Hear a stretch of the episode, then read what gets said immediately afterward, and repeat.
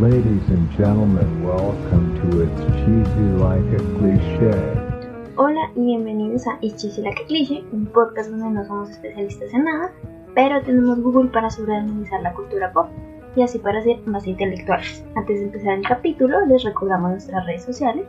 En Instagram nos pueden encontrar como arroba cliché, en Facebook como arroba cliché y en Twitter como arroba 19 cliché. También tenemos nuestras redes personales en las que nos pueden encontrar a Manuela como Manuela Raya el Piso 24 Raya el Piso MM, a Daily como arroba Raya el Piso por Guitarres y a mí como arroba astrobabe, astro a s t r x punto babe, b a b e y en Twitter a Daily la pueden encontrar como arroba Raya el Piso por Guitar. Bueno. bueno. A ver, Manuel, esto capi... Tengo nervios de cómo Ese era de Manuela, yo que era de No sé cómo lo voy a manejar. A ver. No porque yo lo había escrito y lo Mm. borré y salió la segunda y ella lo escribió. Y yo, Tómala, tómala. Bueno, entonces, el día de hoy vamos a estar hablando de Euphoria, la serie que pues, eh, de HBO Max, de HBO Max, HBO Max, que se acabó recientemente. Entonces, pues vamos a estar hablando en general de la serie, de la primera y segunda temporada, porque pues no teníamos el podcast cuando salió la primera. Entonces, pues vamos a, estar hablando sobre eso, nuestras opiniones y pues particular, particularmente sobre los personajes. Entonces, yo tenía pensado de pronto empezar por quienes se olvidaron esta, esta segunda temporada. yo creo que primero podríamos comenzar con un súper resumen, que obviamente lo, lo va a hacer Mariana. Porque, o sea, O sea, resumen slash va a decir Sí. toda la temporada, tal vez toda la serie. Go ahead, hazlo. Eh, Bueno, pero es que es imposible que nadie se haya visto Euforia hasta esta, o sea, O hasta tal vez ya saben qué pasa en. Euforia. Eh, Bueno, sí, ¿no? Porque hay clips de Euforia que aparecen como en Facebook, en Twitter, en, en TikTok. Pero dale, yo me muero por saber pues tu sí. resumen. Es algo para mí. O sea, ignora nuestras escuchas. Yo quiero saber tu resumen. Pero qué tal haya gente que diga, no, yo no me la he visto. Pues No ah, Em, sí, o sea, si no se la han visto, baila. Saben que aquí siempre hay spoilers de lo que sea, lo que Y más Mariana dice el resumen. Exacto. Entonces, bueno, la primera temporada empieza con Ru, que es la personaje principal, donde nos muestra como eh, su problema en la adolescencia, ¿no? Bueno, de hecho, toda la serie muestra problemas adolescentes con los diferentes personajes. Pero pues la principal es Ru, ¿no? Todo se, se desenvuelve. Dejen de reírse. Todo se... Parce, no, no me esperaba que la la primera. Te amo tanto.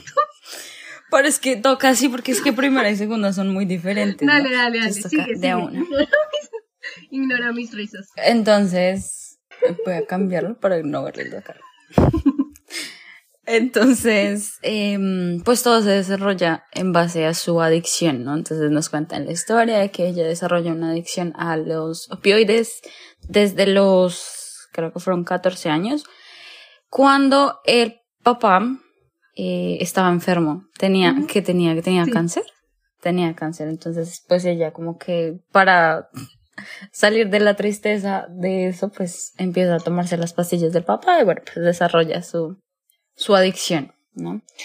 Eh, también aparecen como más adelante los person el resto de personajes que vienen siendo Maddie, Kat, Cassie, McKay, Jacob, bueno, Jacob. no es Jacob, es, es Jacob, Nathan.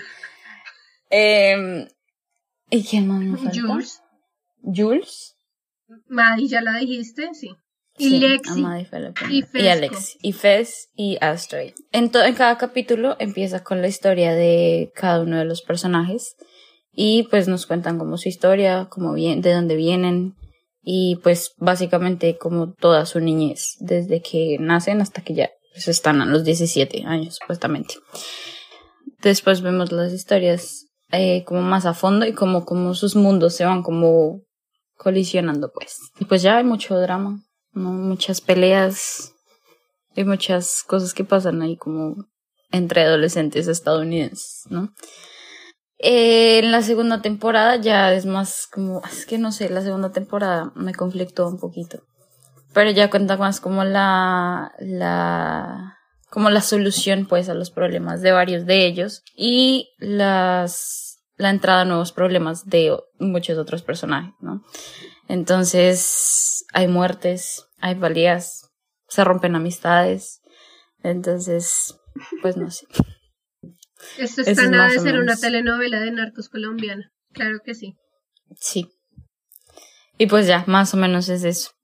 No supe más cómo adentrarme, porque Sí. pues es básicamente eso, ¿no? Cuentan como Gracias por Dramas. Creo que es el resumen más corto Dramas. que he hecho. Sí. Lo cual es muy sorprendente porque el de Encanto, que fue una película de dos horas, fue mucho más largo que una serie de dos temporadas. Sí, así es. Te amo, nunca Por cambies. favor. Está bien. Bueno, entonces, pues no sé qué opinan de lo que les dije de hablar, pues de los personajes olvidados.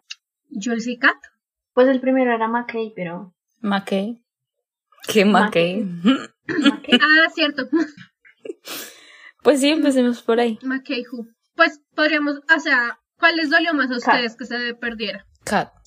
A mí me dolió Jules. O sea, a mí, claro, también Kat me duele totalmente, pero Jules, Marica, después de ese especial de Jules, todo lo que hicieron en la segunda temporada está mal. Todo. Cat, you need to smash all beauty standards. But I can't even get out of bed. You have to love yourself. You need to find your inner fucking warrior. Become a bad bitch, just like you did last year. But that wasn't even real. It looked real. That was the point. I found it inspiring. Shut the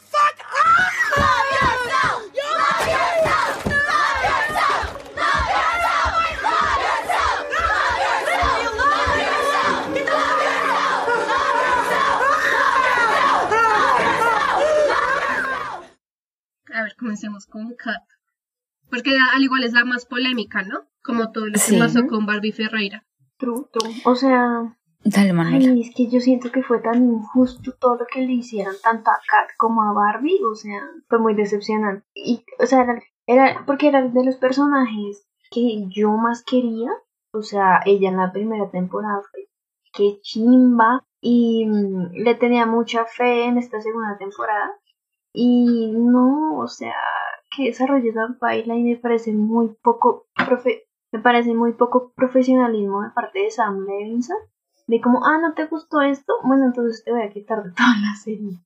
Sí, o sea, la aparición fue como muy poca, o sea, estaba presente, pero decía como dos, tres líneas y ya luego mm, no sabías más de su personaje. Y hubo algo que hicieron bueno, que fue el episodio en el que ella estaba como pasando por el momento de depresión, porque como se veía, por pues los estándares de belleza. Y pues fue un buen episodio, pero como que se queda ahí como en el de, bueno, esa parte ex- existió, pero pues no la llevaron más a fondo, no nos dijeron como qué pasó después. Entonces es como, mm, también la escena que tiene con Ethan en el restaurante cuando le empieza a terminar supuestamente por un muy problema. baila. O sea, no, nada Porque que ver fingió esa- tener un tumor o sea, cerebral. Ni siquiera dice un problema, un problema psicológico terminal. No tiene sentido. ¿Qué es un problema psicológico terminal? Es que no. O sea, no, no, no. La verdad fue, o sea, muy, o sea, no sé si fue desgastante, pero pues fue algo que no me pareció, la verdad, que hicieran con, con Y lo que decías, como el capítulo de, de la escena donde ella está deprimida, qué escena tan buena, por cierto. Eh, pero sí, o sea, se, tan- o sea, Kat y gran parte, siento yo, de esta segunda temporada se reduce mucho a no una buena temporada, sino a buenos momentos. Y ya. Ujú. Uf, título de la, del capítulo. Gracias por evitarme Sí. pensar. Lo que pasa con, con Kat es que mm, Sam Levison la quería llevar al punto donde eh, tenía problemas alimenticios. Entonces, Barbie Ferreira eh, le dijo que no le parecía, porque no es justo ver a una mujer gorda que en la primera temporada se empoderó tanto para que otra vez caigan esos eh, típicos estereotipos de porque tienes sobrepeso no te amas o cosas por el estilo. Barbie, al ser una mujer gorda, le dijo como marica no me parece, o sea, basta de esas narrativas y Sam Levinson lo que hizo fue literalmente borrarla. Entonces, esa escena me pareció brutal. Y si lo hubieran llevado más, no hacia el estilo de no te amo a mí, no, no te amas a ti mismo, tienes problemas alimenticios, creo que hubiera sido mucho más interesante ver cómo se desarrollaba la relación con Ethan, viendo que Wattpad y Tumblr y tal vez el webcam le quemó el cerebro. O sea, cuando nos muestran que ella, que Ethan pues quiere llevar las cosas lentas y ella literalmente se tiene que imaginar como un personaje ficticio nórdico se la está cogiendo para tener como algo emocionante que contar a sus, a sus amigas sobre su relación con Ethan. A mí me pareció como, uff, si lo llevan hacia ese lado, me parece genial, porque esta generación creció con Ujú. Wattpad, marica. tenemos problemas, tenemos issues sentimentales y románticos y de relación por eso mismo. Exacto, y no solo eso, también estaba la presión de las amigas que todas ya habían entrado como a ese mundo de experimentar más allá. Y Pues, ella era la única que estaba ahí como... un montón. O sea, la cosa es que sus amigas nunca se enteraron que ella fue una webcam, una modelo webcam. Claro. Pero al igual ella también había experimentado un montón. Pero sí me hubiera gustado mucho ver este papel de una relación monótona, heteronormativa, pero no con cuerpos normativos, que Ujú, llevara sí. eh, Barbie, Kat y Ethan. Y no esa terminada tan estúpida que le hizo cuando le dijo, ¿cómo sacaste esto de un foro de incels? Como, dude, estuvo muy bien ese porn, pero no para Ethan. Ethan Es no que se lo Ethan no merece. se lo merece. O al menos eso es lo que no nos han mostrado.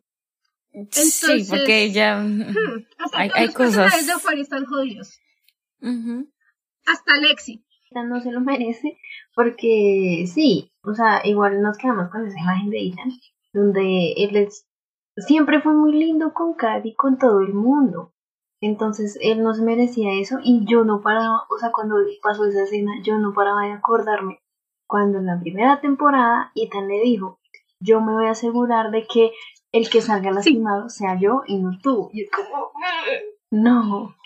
Y a mí me gusta mucho que cuando la vio con mucho real, dijo, como, marica, tú no quieres estar conmigo. Como ya, madura, Ajá. dímelo en la cara, sé capaz de decírmelo en la cara. Pero pues en eso se quedó eh, la relación de Cadita. Yo en serio esperaba mucho esa relación. Desde la primera temporada estaba esperando un montón.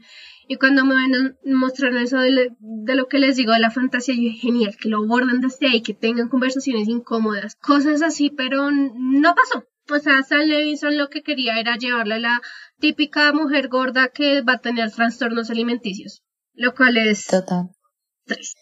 Demasiado. Le tenía muchas esperanzas a Kat. Entonces, bueno, siguiendo ahí, Jules. You wanna fucking hurt me? Oh, fucking kidding. Put Back the fuck up! What the fuck is your problem? put the fucking knife down, okay? It was a joke. You wanna fucking hurt me? Oh, no, no, no.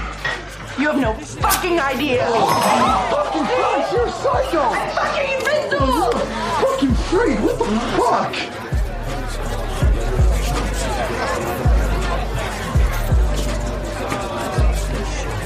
By the way, I'm Jules. I just moved here. Ahora podemos seguir con Jules. Sería la segura, la segunda que Eli tiene un conflicto ahí. Yo Dale. tengo un conflicto con todo de Jules, desde la narrativa de las personas transfóbicas diciendo que eh, Nate es gay porque está Ujú. enamorado de Jules. Eh, Nate, por lo que se puede ver, posiblemente es una persona bisexual o pansexual, o la queer. Hay algunas personas que no se quieren definir por algunas de esas eh, palabras. Pero entonces decir que él es gay porque está enamorado de Jules es tan transfóbico y la gente no se da cuenta de eso y es muy problemático.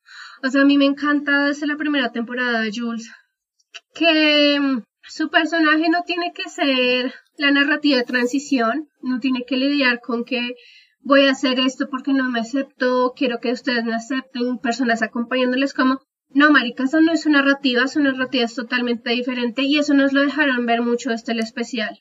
Yo no me vi el especial cuando lo publicaron, de hecho me lo vi como una semana después de que publicaran el primer capítulo.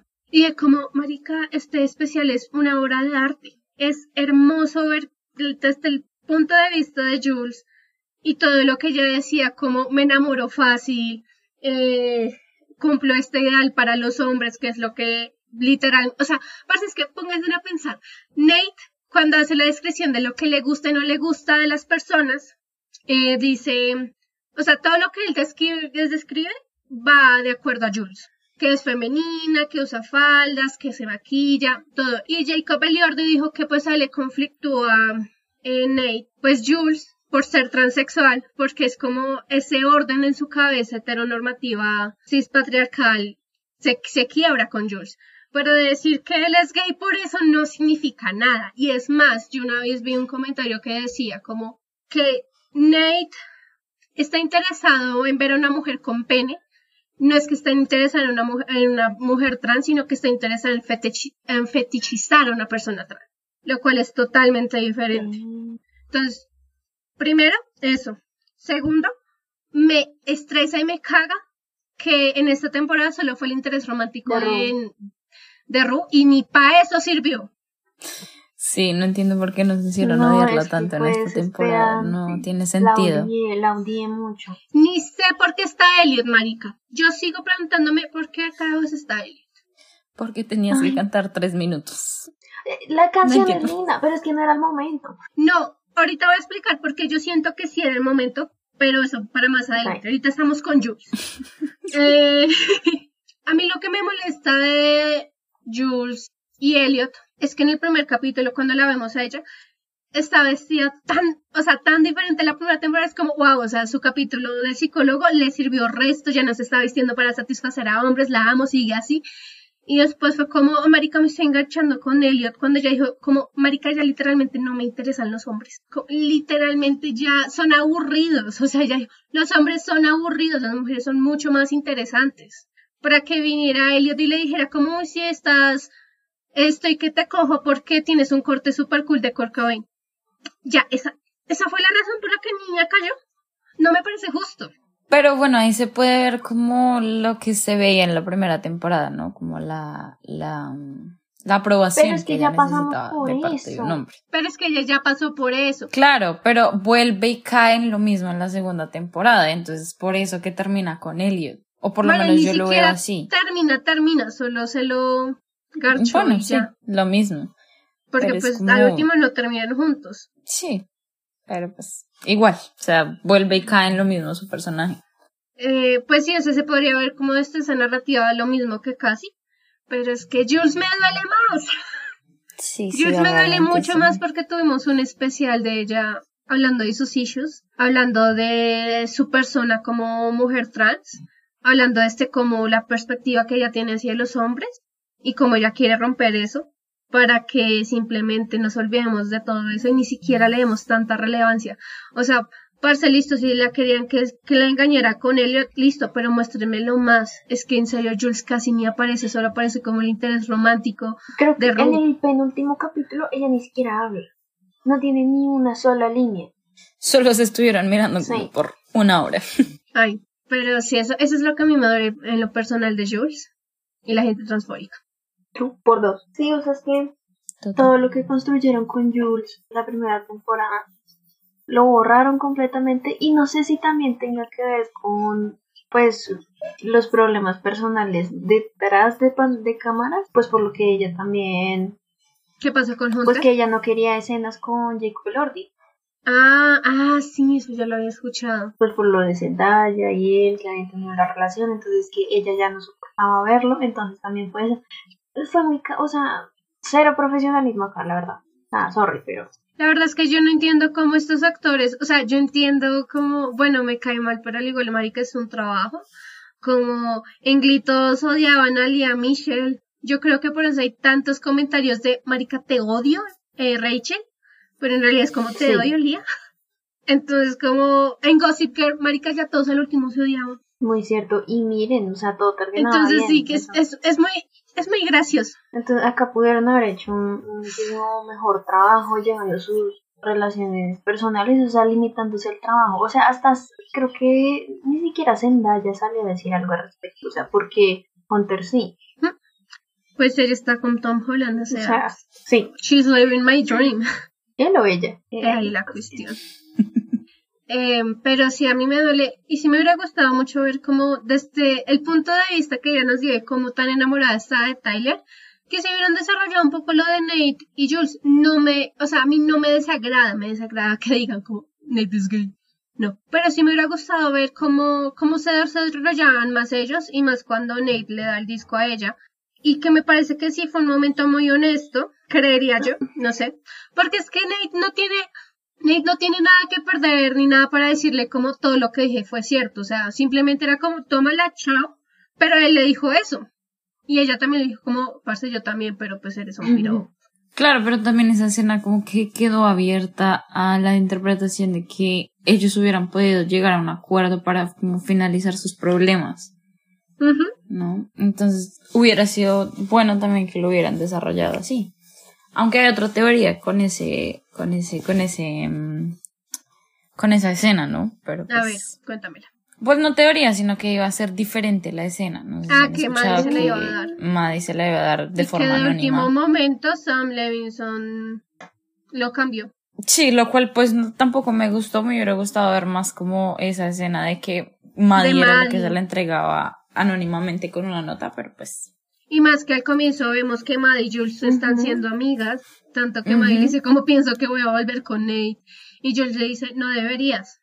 Pero ahora Sí, súmale sí, el sí. punto de que Maddie posiblemente ya Es que la ella la vio en el último capítulo de la primera temporada, la mostraban a ella en el computador y queda como que acabo de ver. Sí, sí. Parce, no me Sí. acuerdo. No puede ser, sí. Pero sí, Jules, ah, me duele mucho. Y no sé qué narrativa le van a dar en la tercera temporada, porque Roya dijo como yo solo quiero recordar a Jules como mi primer Y ni amor. siquiera eso, porque se la pasó sea, literalmente dice eso, entonces. No sé. Entonces va a ser muy complicado. mm, O sea, tendrían que volver con esta relación de van a eh, will they, they will they mm, wait Ah. ellos lo harán no lo harán o sea de que si van a salir o no Habrá que esperar tres años. Literal. You're not really thinking about having this kid, are you? I really love you, McKay. Yeah, I love you too, but I'm doing a lot of shit right now. I'm in the middle of school right now. It's a big fucking responsibility, Cassie. What if this is what I'm supposed to do with my life? What the fuck? My parents are gonna kill me. My coach is gonna kill me. My parents are gonna fucking kill me. Fuck. See, Cass, I don't even think you want to have this baby, okay? It's not a, it's not a fucking fairy tale. Like, this may seem all cute and cuddly to you, but this is real shit. I'm not even ready to be a dad. I don't know if that's selfish to say or whatever, but children are fucking scary. You want to talk about it, so here we are. We're talking about it, but I say we don't do it. Eh, quieren hablar de McKay Creo que tú lo resumiste con McKay Hood. a mí me duele y no había caído en cuenta que McKay literalmente sufrió un abuso sexual y nos olvidamos de eso tanto que literalmente fue me voy de la Sí, serie sí, yo, yo también leí ese, eso hace poco. Stan Levison al comienzo dijo que el actor no iba a volver porque era antivacunas. El actor salió a decir que eso era pura ¿Ah, mentira. Que eso era mentira. Mm. Entonces, como Stan Levison es muy problemático con su elenco y con sus creaciones, la verdad. Y me parece que sí es muy injusto mostrar la, por primera vez una voz hacia un hombre, o al menos desde hace mucho tiempo, que no se ridiculiza y y simplemente dejarlo enfocarnos ahí. en Casi. O sea, no digo que estuviera mal enfocarnos en Casi, porque pues Casi en la primera temporada pues era bastante interesante, pero McKay también necesitaba eh, profundizar en eso, o sea, para que, para que le dieran también un capítulo a él. Exacto, para que te dan un capítulo, justo que ese es el capítulo donde ocurre el abuso, para que después sea como me voy de la serie, es como, marica, entonces perdí una hora viendo un capítulo de él, porque pues de nada me sirve saber su vida ahora. A mí me gusta mucho en el primer capítulo que Nate es un desquiciado, marica, cuando comienza como a acercársele, a preguntarle qué hizo con, con Maddie, súper, con Casi. con, con casi súper explícito. Fue como, marica, este tipo es como, quiero tener yo el control. Y Maki es como, Y es que "Bitch, daba what the fuck". miedo. Yo creo que él se fue de la ciudad por eso. Sí, al comienzo era como de, de hombres heterosexuales en joda, pero al último sí era muy, muy intimidante. Más que ese man es re alto, marico, sí, Maki como, Sí. marica, aléjate, gracias. Sí, sí. Pero sí, yo creo que en eso se puede resumir, Maki. Potencial desperdiciado. No hay mucho que decir. se dan cuenta que estamos viendo los personajes como parte por parte, no como esta temporada. Un pequeño detalle que se le olvidó a Sam Levinson. Sí. Es que creo que una de las cosas que más atrapado en Euphoria la primera temporada era ver como los backstories de la infancia.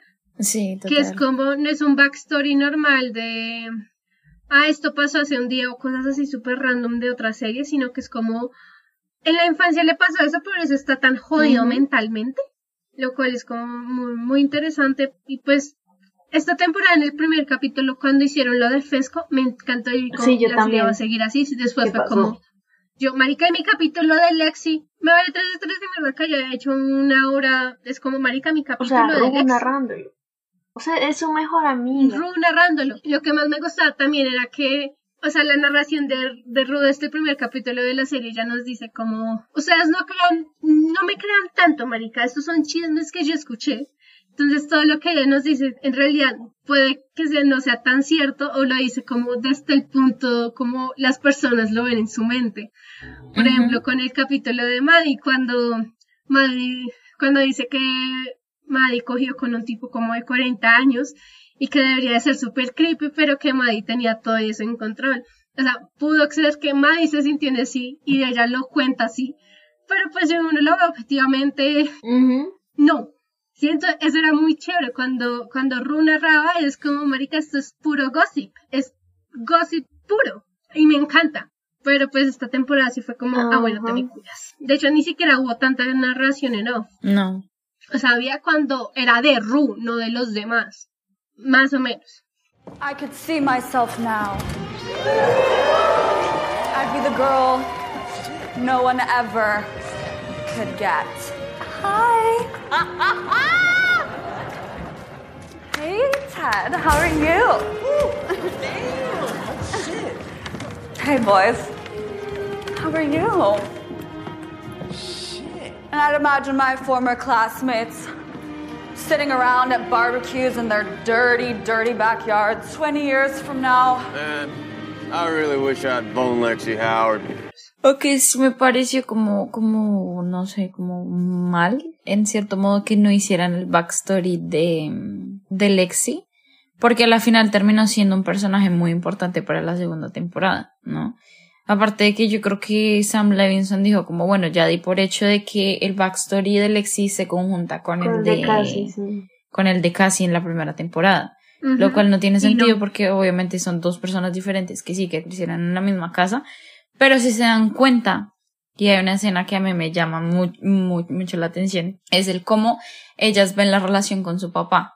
El cómo Lexi la, ve la realidad de lo que está pasando, de que pues el papá es un drogadicto y que pues, todo está mal, en contraste con lo que piensa Cassie. Que Ujú. Cassie piensa que ah, todo era muy feliz, que bueno, que mientras estuviera con el papá todo estaba bien cuando pues la realidad no era así, ¿no? Entonces hubiera sido interesante también ver cómo esa parte. Que bueno, sí puede que se vea más allá en la, en la, en la obra que monta Lexi, pero no se ve tan a fondo lo que realmente pues ella pensaba. No, porque es que el comienzo, porque es que al igual la obra es como cuando en Avatar ellos ven la obra de teatro, así, o sea, es como, ah, es algo que nosotros ya hemos visto y que añade muy poca información, pero no de Lexi, es de los demás. Exacto. Y Entonces lo dejan hablemos de Lexi, marica, ya, ya entramos a Lexi.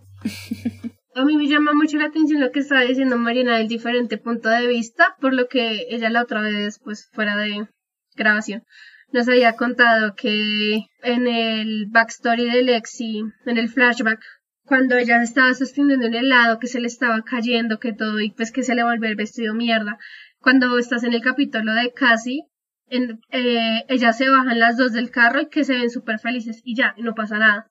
Pero tú ves el de Lexi y ella iba cagada del miedo. Claro, y también lo pueden ver en los colores, en la, en la psicología del color de ellas.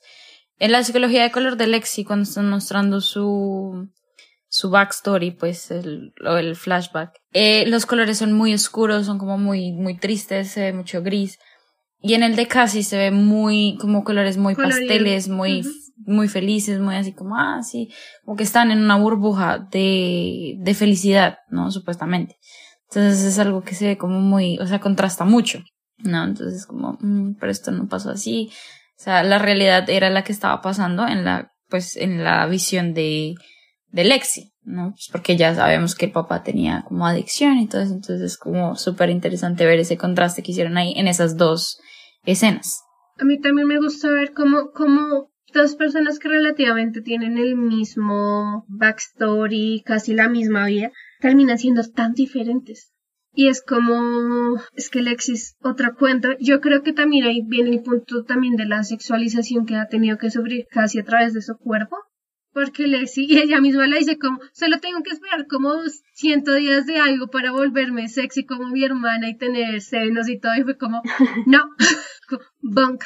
Entonces sí, yo siento que todo lo que ha tenido que sufrir casi efectivamente ha tenido que ser a través de la sexualización. Mientras que Lexi, al no tener un cuerpo que las personas pueden sexualizar, ha sido más marginada al respecto a eso. Sí, claro, y se nota desde la primera temporada. Ella siempre ha sido la que está afuera mirando todo, la que nunca es incluida, la que siempre está alejada de todos. Es como, mm, Pero eso también tiene que ver mucho con el backstory con el papá, porque es que ella no, es que lo que pasó con Lexi casi creo es que Lexi tuvo que crecer a la fuerza en vez de casi que era la hermana mayor. O sea, Lexi tuvo que madurar mucho más rápido para afrontar todo lo que le estaba pasando con su familia. Entonces, por eso ella es tan ansiosa, por eso ella siempre está como tan reservada, porque es como, marica, dejo que algo medio entre a mi vida y se jode. Y ella misma lo dice como, siempre tengo miedo de que algo pase y que algo eh, termine estando mal. ¿Qué pasó con Fez? ¿Qué pasó con Ru? Cuando eh, nos cuentan que ella se dio cuenta que se estaba drogando y después la mamá le dice como Ru le dio una, Sobredosis. una sobredosis. Y ella tiene que vivir con la culpa de no haberle dicho a la mamá de Ru. Entonces es súper entendible que ella tenga que vivir siempre muy alejada porque está cargando, está cargando literalmente con una carga, pues sobre todo el pasado y que pues marica la mamá era la borracha, eh, comenzó a ver cómo retenía atención de las figuras masculinas de, sus de su vida. Lexi fue la que tuvo que crecer a la fuerza por su familia. Sí, es verdad. Ay, es que mucha gente se identifica con Lex. Yo, A nosotras. nosotras. Entonces, pues me gusta que al fin la enfocaran mucho en esta temporada. Y Fue como marica al fin alguien que no se droga y tiene sexo todos los días. por fin algo real. Lo único que no es real es el presupuesto de la obra. Lexi, Lexi, ese, Lexi pudo haber tenido una escena de marica se me olvidó la cartulina para mañana. Esa es Lexi. Literal, aparte de que la actriz no sabía dónde pararse ni siquiera cuando estaban en escena. Le toca, tenían que ponerle como bolsas de arena para que supiera dónde se tenía que parar. ¿En la obra? En la serie como tal, la actriz no sabía en dónde a veces pararse, tenían que ponerle bolsas de arena o X en el piso para que supiera dónde estar parada, Esa soy para yo. que pudieran grabar. Pero es por eso mismo, o sea, Lexi no tiene una vida extravagante porque, bueno, nos, ya nos contaron que ella probó las drogas y que mientras que a Ru, como era, como era el personaje de Ru, mi- ma- no. Marta no. Eh, ¿Cuál? como era el personaje de Ru No en su obra. Es que me Ah, acuerdo mucho de eh, Marta. Marta y Maddie, pero no, no me acuerdo. Empezaba como con J. Bueno, el caso, cuando nos cuentan que Ru y ella se drogaron una vez, eh, que ya no sentía la misma euforia no, que sentía Ru, sino que ella Ujú. sentía pánico. Entonces, como es totalmente entendible que ella no es la que se droga, ella no es la que se emborracha, y más por esto del control, de que ella, ella ya había a su familia, a su papá cayéndose por las drogas, a su mamá cayéndose por el alcohol. Entonces, obviamente ella no quiere eso, ella está como muy en control. Por eso mismo. Jade. Mm, Jade.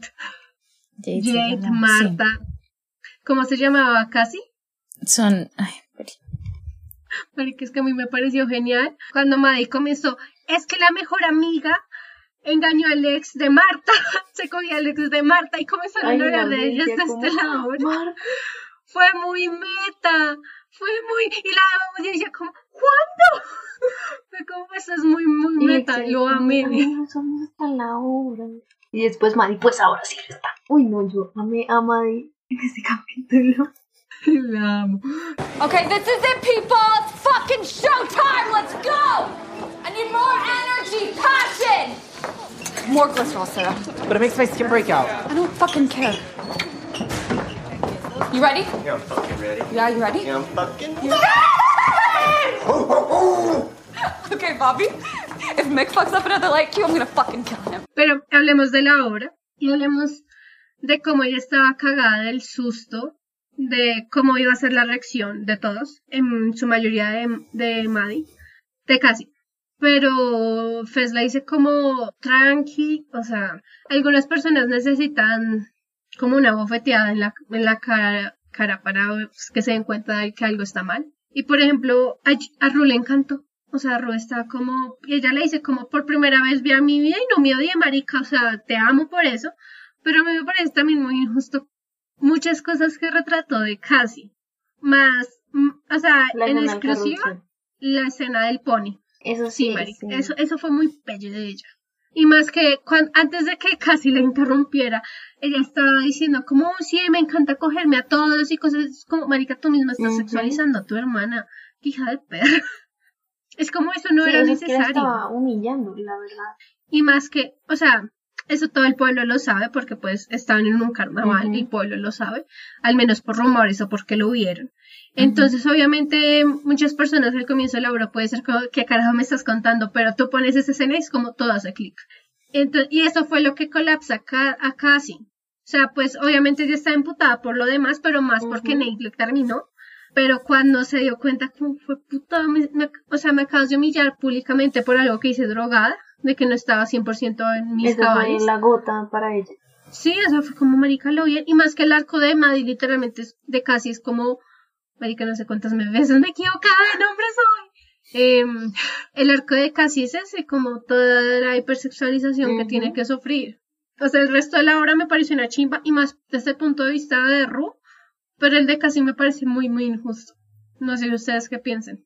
Sí, aparte de que se quedaron en lo mismo con el personaje, ¿no? No hubo mucho cambio entre la casi de la primera temporada y la casi de la segunda temporada. No, estoy totalmente en desacuerdo. ¿Por qué? No, pero ahorita, ah, ¿tú con quién quieres seguir? Sigamos hablando de la obra, o de qué quieres hablar, Manuel. No, pues sigamos. Marica, hablemos de I Need a Hero. Ay, ne. Y tan. Ethan fue lo mejor en la obra. Aparte de que la obra la hicieron como en vivo, o sea, nadie de los personajes o los, los extras que estaban en el público habían visto la obra antes, todo fue como reacciones en vivo, ¿no? Entonces es muy, muy, muy, muy chistoso como la mamá de, Ca- de Lexi, de Cassie, actúa porque es, son La reacciones reales hacia la obra y ella no la había visto, entonces fue, fue muy buena. Eso explica la mitad de las caras de Sí. Zendaya. Pero la mamá, parce, a mí me encanta la mamá cómo reacciona cuando Ethan entra a escena. Y cuando ya sube la escena y es como, ¿dónde está Ethan? Ven, lo estás haciendo espectacular. Alguien que la dé un premio. Es genial. Fue muy bueno, marica. Sí. Aparte de que la coreografía Ujú. final también fue muy buena. Y, o sea, parce, o sea, Ethan, Ethan fue de todo, o sea, él la dio, él la dio en todos los, todos los personajes que hizo. Y obviamente quebró a Nate, porque pues todos sabíamos que era Nate. Hasta le hizo la Sí. cicatriz de la frente, o sea, el detalle de Lexi. Lexi es a fucking genius. Pero a mí me encanta que es como, todos sabemos que el gimnasio es como un espacio súper hetero, pero al mismo tiempo es como hacen cosas muy que no se podrían considerar hetero, pero como están en el gimnasio y son machos, entonces todo está bien. Y pues viene Ethan con Aymira Hero y fue lo Increíble. mejor de la vida. Y me parece muy chistoso, eh, obviamente, la ironía en el comentario cuando eh, Nate sale. Ah, Sí, that's es fucking homophobic. Papi sabe que habla. Si lo dice es por algo. Pero, ay no, sí fue muy bueno. A mí, yo, yo me sé escena. Es la, me- es la segunda mejor vez que han usado a Nira Hero Sí. para algo. Mariana, si no entiendes la referencia. No. ¿Tú no te has visto Shrek? Ah, es que nunca me la he visto así como millones de veces. Es solo la una vez. ¿No te has visto Shrek 2? Jamás me las he visto así como seguidas, así como 50 mil veces. No. Bueno, Cada vez me cuestiono tu vida. Está bien, chao. no, María. A few moments later. La obra. y otra cosa es, pues, eh, obviamente estamos en desacuerdo con la escena del carrusel, pero eso demuestra lo, o sea, de verdad la forma en como Lexi siempre estuvo eh, como un personaje secundario o como un extra incluso, pero siempre está ahí. Sí, pero lo que yo no entiendo es por qué ella sabe lo de Kat. No, yo creo que esa Esa escena no fue. entendí, pero... Es que yo tampoco, yo tampoco entendí la parte cuando eh, Ne- casi le está diciendo a Ned que le puede controlar todo y aparecen acostados, pero después aparece como el público del teatro, fue como, no sé qué está pasando aquí. Pero yo creo que la escena de Kat sí fue muy por aparte, fue como, ay, grabé esta escena con, con Barbie hace una semana, eh, en la temporada pasada, ¿qué hacemos? Póngala. Nada que ver. Pero señor, no, va con la, papi, póngala. Así, así. O sea, yo me imagino la discusión con Television así. Porque fue Pues sí, muy ¿no? X, fue como, ah, ok, Kat volvió al webcam, tal vez. Mm, no creo. Pero también pasa lo mismo con otra escena y es en la que Ru está hablando con la mamá mientras comen helado. En la que la mamá le dice que ya no va a luchar más por ella, que o sea, ya ella puede ver lo que quiere hacer con su vida, ¿no? También queda como muy al aire en medio de las transiciones de la obra. Yo creo No que sé. esa escena sí fue como mu- muy después del sexto capítulo, tal vez. Porque se ve un poco más limpia Ru. Pero sí queda, o sea, hay muchas escenas así que uno queda como, porque están puestas aquí. Sí, o sea, muy bonita la estética de la serie y todo, pero este, es- es- esta temporada hubo demasiada eh, desorganización entre escenas. Porque, por ejemplo, otra escena que me pareció muy bonita es la de Cassie cuando está llorando y está en la rosa. Pero cero contexto. Pero fue o muy sea, what the fuck. Sí, marica, fue... ¿De dónde sacaste esas rosas? ¿De quién es ese cuarto? ¿Dónde putas estás? Cuando yo vi esa foto primero en el internet que la sé, te odio Twitter. Como que yo, como marica, qué foto tan bonita, como vamos a ver en qué escenas pues salió y fue como... Fue al final del capítulo y fue muy X y fue como... ¿Qué? Quedó muy abierta la interpretación porque muchos empezaron a decir que tal vez casi estaba embarazada, que... ¿Otra vez? Otra vez. Ah, bueno, hubo muchi- muchísima interpretación en esa, en, esa, en esa escena. Que la principal fue esa, ¿no? Que casi estaba embarazada, pero pues la verdad no... O sea, no tiene contexto entre, entre escenas, ¿no? Porque también se ve como la de la siguiente semana y ya como que, pues, ¿qué pasó, no? Entonces, no sé. Sí, también. O sea, sí fue muy bonita, pero cero contexto. Pero O sea, no. I'm not crazy, right? Because he's always trying to gaslight me. Look, I don't want to argue about this. You see, this is why I don't believe you when you make all these promises and you're like, oh, let's get back together. You're the only person in the world I care about. You're a goddess, and it's my fault for not treating you like a goddess. I promise, Maddie, I'll change, I'll grow, I'll be better. I don't deserve you, but I love you. Please, when I go to college, move with me, marry me, have my babies. Vamos a seguir con Maddie. Que por cierto, esperen, ¿de qué color creen que son cada personaje? O sea, ya hablamos de quién fue la primera persona de la que hablamos. Eh, Kat. ¿De qué color creen que es Kat? Como vino tinto. Kat sería... Yo la veo sí. tinto. Rojo. O sea, su psicología del color es rojo. Porque ella, bueno, empieza siendo como ahí muy apagada, pero luego ya como que crece o se empodera y empieza a usar mucho el rojo. Después Jules. Jules, ¿de qué color creen que es? Por todo su backstory y todo. Rosado. El rosado, exactamente, porque pues busca mucho la feminidad, ¿no? Eh, después está, aquí que no hablamos de terceras. McKay. Eh, McKay. Bueno, además que no importa, el que sigue quién era? Lexi. Lexi, ¿qué color creen que es Lexi? Lexi también es como un poco rojo. Ella también usa rojo verde. Ella utiliza ¿Verde? El verde. colores. Daily lo tiene ahí represente, es el verde. Por lo que siempre está ahí como Tener memoria fotográfica es algo que me ayuda en los parciales y en capítulos de podcast.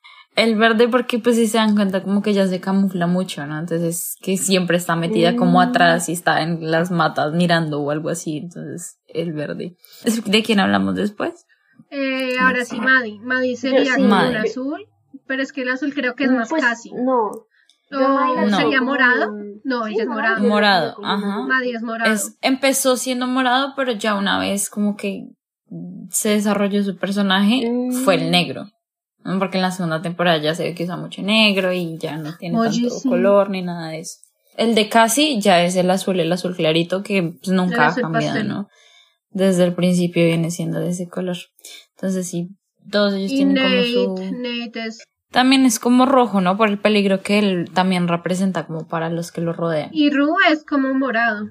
No, Rue es el azul Mm. oscuro, porque tiene la tristeza con ella del papá, de la muerte del papá. Pues yo decía más morada porque todas como las transiciones cuando ella está drogada siempre son como moradas. Mm, sí, de la primera temporada al menos. Del azul oscuro. Pero bueno, ahora Bueno. sí podemos seguir con Maddie. Maddie.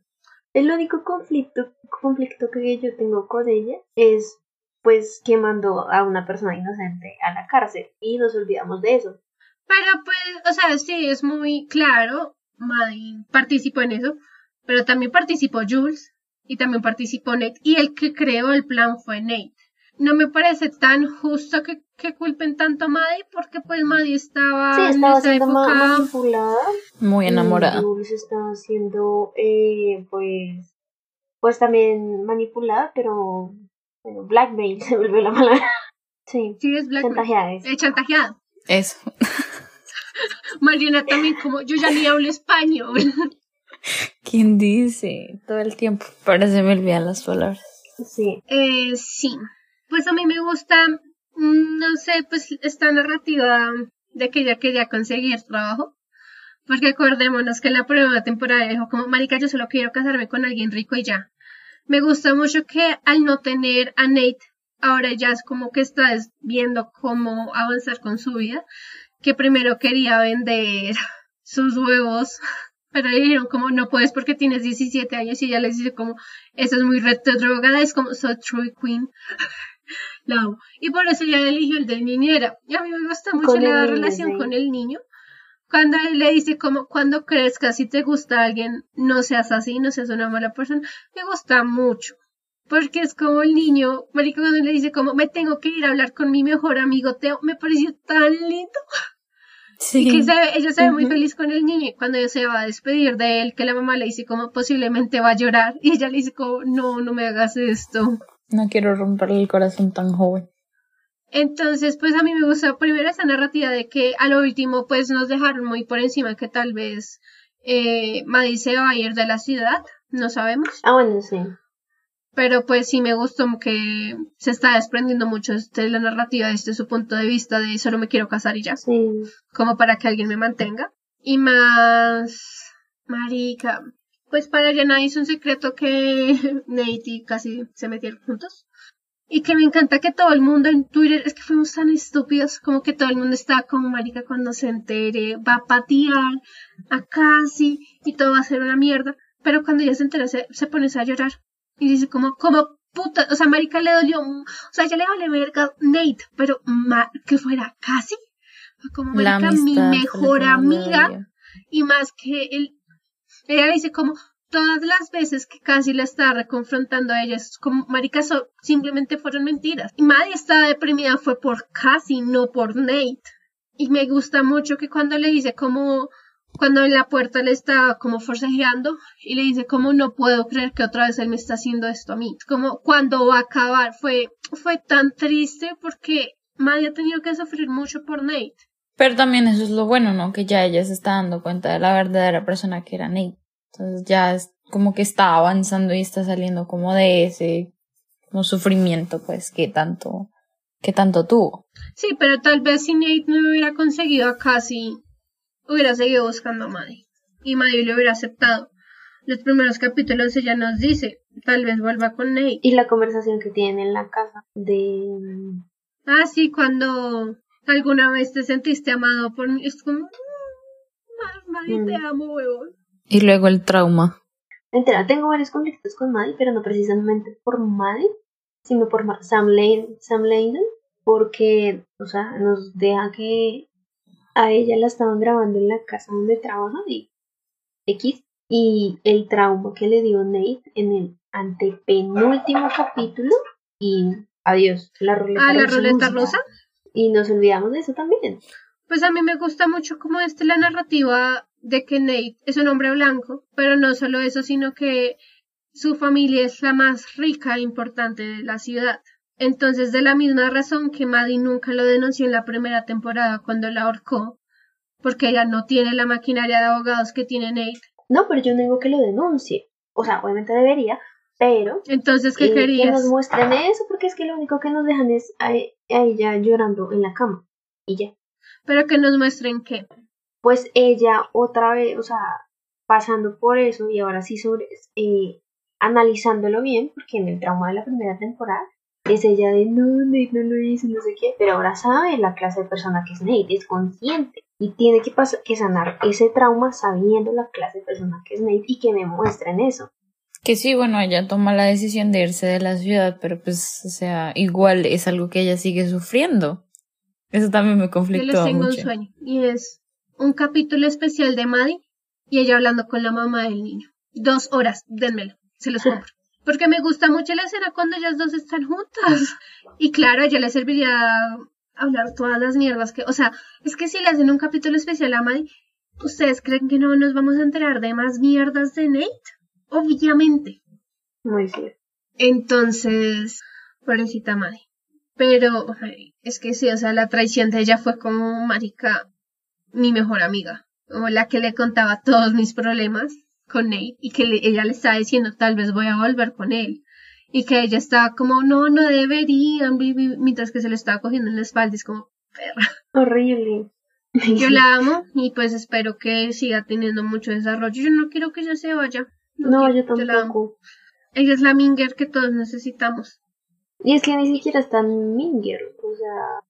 Pero la escena cuando comienza a golpear a todas las, las otras muchachas, Ah, bueno, la amo. sí, sí. Es como, marica, con razón, casi está cagada del susto. Yo también tendría miedo de si fuera casi. Me encanta que esta chiquita es como, that's fucking right. Y si la pega con, con el casillero, fue como, Sí. marica, todo bien en casa. No, efectivamente, no todo bien en casa. También Maddie tiene una familia muy disfuncional. Cierto. Pero sí. Wait, I don't understand. If you're not auditioning for Oklahoma, then why do you look like that? Like what? Like a country music star. In a good way or a bad way? Bitch, you better be joking. Are you okay, Kat? No! Yes! Fuck it! I am in love with Nate Jacobs and he is in love with me! And you don't you fucking give me that look, Maddie, because I didn't fuck your boyfriend. You two were broken up for three weeks and three days before we even had sex, so I didn't betray you! Plus, you guys are terrible for each other and you know I'm right and you guys can all judge me if you want, but I do not care! I have never, ever been happier! ¿Casi? Aunque casi ya hablamos un poquito, pero... Ay, casi mi validación hacia los hombres con patas. Es tan triste, pero es cierto. ¿Qué podemos decir de casi? Mi pelada en serio tiene un issue. Tiene un daddy issues, pero serio. Latente.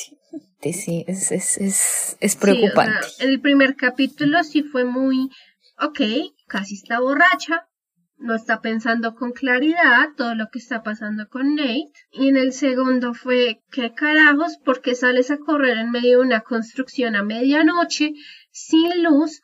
Porque eres así de pendeja, se te puede caer una viga y matarte. Pero no termina cogiendo con esto. Y así, así va subiendo. Cuando hace su rutina a las 4 de la mañana. Y con Lexi como, ¿tú por qué estás dormida? Y como, ¿tú por qué te acabas de despertar? Es muy como la escena de un de la cama de mi, la del carro, en la que se ven Elio Mm. Page y el otro. Ah, Sí, sí, sí. Ah, yo pienso en eso, es esa escena. Y cuando comienza, como, ay, la atención a los detalles y que ella creía que lo estaba haciendo para ellos, como, Soiri, tú sabes que lo estabas haciendo para Nate. Y la única vez que consiguió la atención de Nate fue cuando se vistió como Maddie. sí. Me hubiera gustado también ver un poquito de desarrollo en ese y como qué más dijo Maddie, porque estaban vestidas iguales. Pero fue, fue una escena muy chistosa cuando Maya la mira así de arriba abajo. ¿Qué tipo? Sí, sí. em, y después va, va cayendo, va cayendo mal, mal. Y me gusta mucho que, ay, bueno, al comienzo casi no le tiene miedo a Nate. O sea, cuando le estaba puteando es como, ella le tiene No. cero miedo a Nate. Pero Maddie, marica, salga a correr.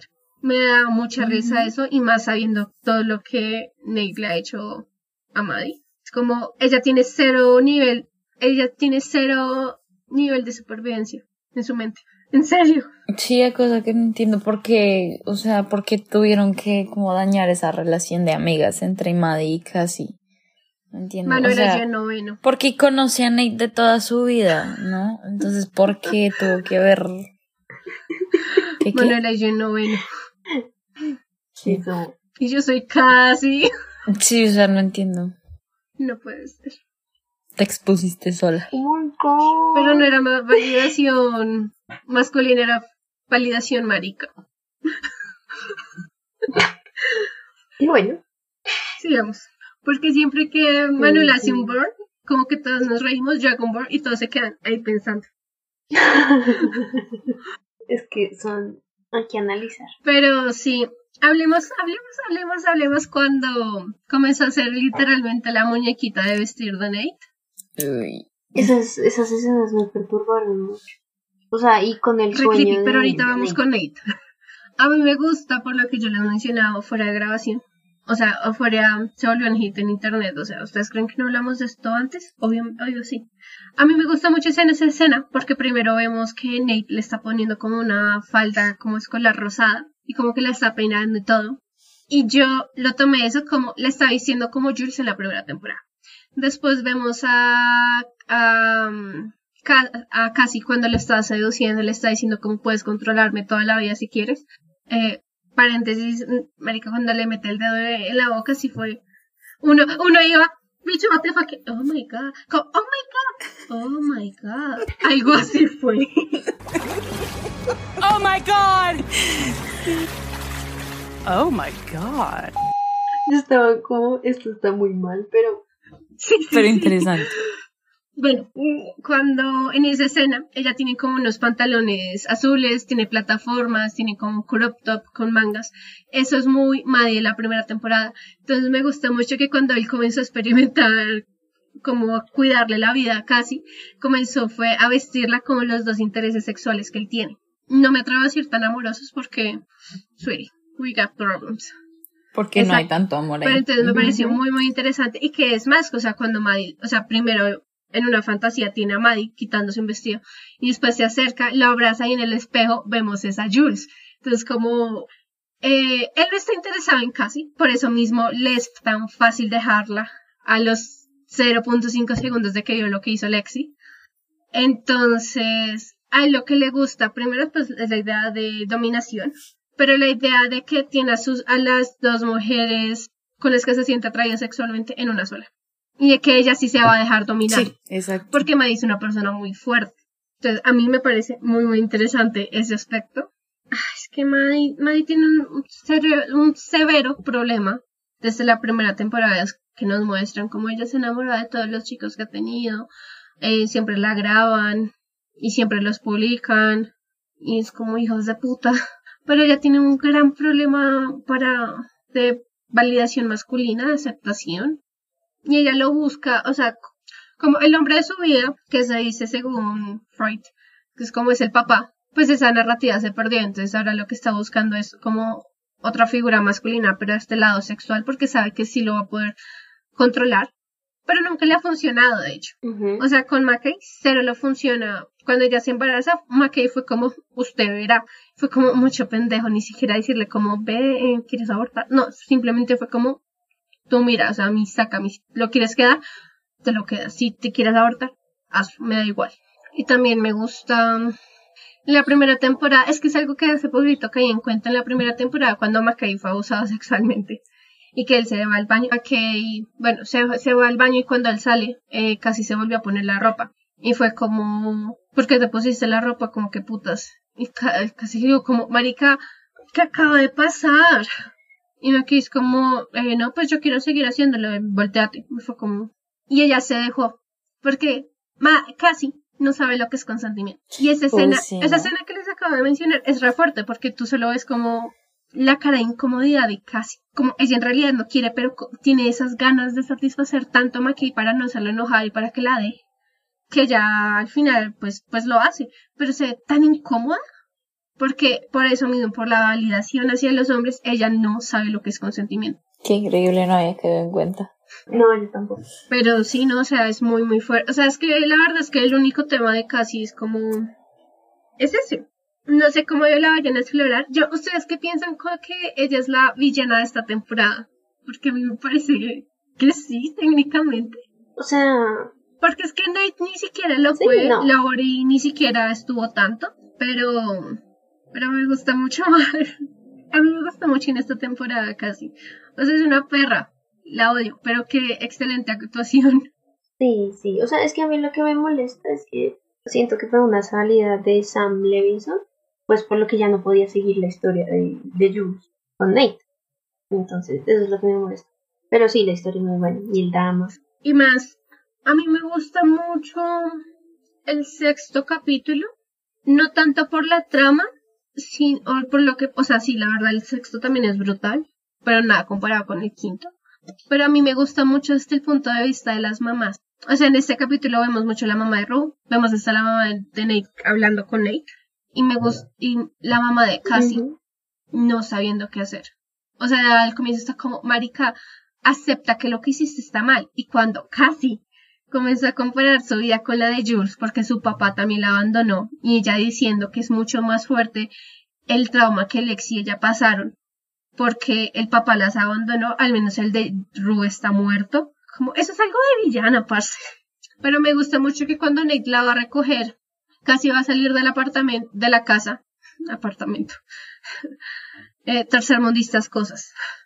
Ella voltea a ver y la mamá está como con una cara, como ya no sé qué putas hacer contigo. O sea, no la detiene ni nada, pero cuando cierra la puerta se ve que se destruye, ya es como marica.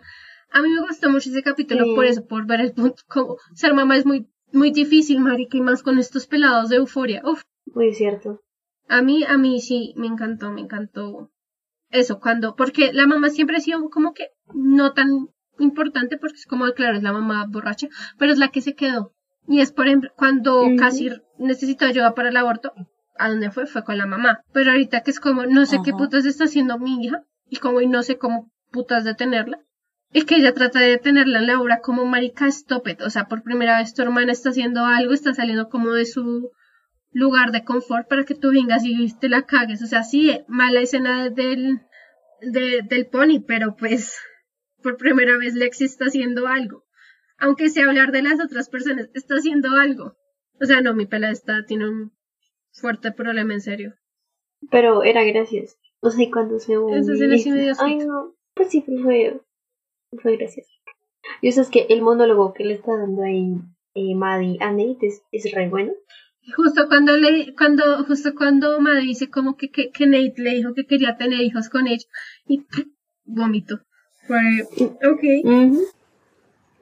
When I was 11 years old, I found these videos of my dad fucking hookers in a motel room.